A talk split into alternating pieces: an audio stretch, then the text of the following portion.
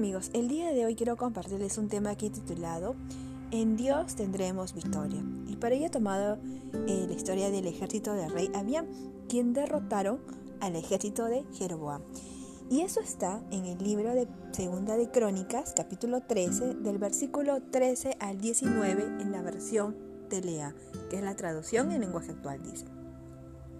Mientras Abiam hablaba, Jeroboam envió una parte de su ejército para que atacara por detrás al ejército de Abiam. Cuando los de Judá se dieron cuenta de que los iban a atacar por el frente y por detrás, le rogaron a Dios que los ayudara. Entonces los sacerdotes tocaron las trompetas y cuando el ejército de Judá lanzó el grito de guerra, Dios permitió que Abiam y sus hombres derrotaran a Jeroboam. Todo el ejército de Jeroboam salió huyendo de los hombres de Judá, quienes lo persiguieron.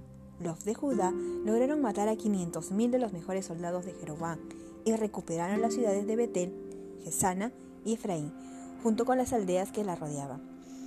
Ese día el ejército de Judá obtuvo una gran victoria porque confiaron en el Dios de sus antepasados. Por el contrario, los de Jeroboam sufrieron una gran derrota. En este texto vemos la victoria del ejército de rey Abiam, que era el pueblo de Judá, sobre Israel, liderado por Jeroboam. Pero no fue una victoria simple, porque como vemos en el versículo 3 del mismo capítulo, se menciona que el ejército de Abiam era de 400.000 soldados, mientras que el de Jeroboam era de 800.000, es decir, el doble. Pero entonces, ¿cómo obtuvieron la victoria sobre un ejército más numeroso que el de ellos? Por un detalle que se menciona en el versículo 14. Dice, le rogaron a Dios a que los ayudara. Y en el versículo 19 también dice, porque confiaron en el Dios de sus antepasados. Amigos, cuando dejamos nuestras cargas en el Señor y le rogamos en oración y confiamos en Él, pues obtendremos esa victoria. Mira, ¿qué dice Filipenses 4, 6, 7? Dice, por nada estéis afanosos, si no sean conocidas vuestras peticiones delante de Dios en toda oración y ruego, con acción de gracia. Y la paz de Dios, que sobrepasa todo entendimiento, guardará vuestros corazones y vuestros pensamientos en Cristo Jesús. Probablemente en este tiempo estás pasando un tema familiar, de salud, económico, pues el Señor te dice que no te afanes por nada, es decir, se refiere a que no te preocupes y no estés ansioso por ese tema. Pero sí algo, sí, pero si estás algo preocupado por ese, ese tema que estés pasando, el Señor dice que le digas en oración y ruego y con acción de gracia, porque todo ora para bien.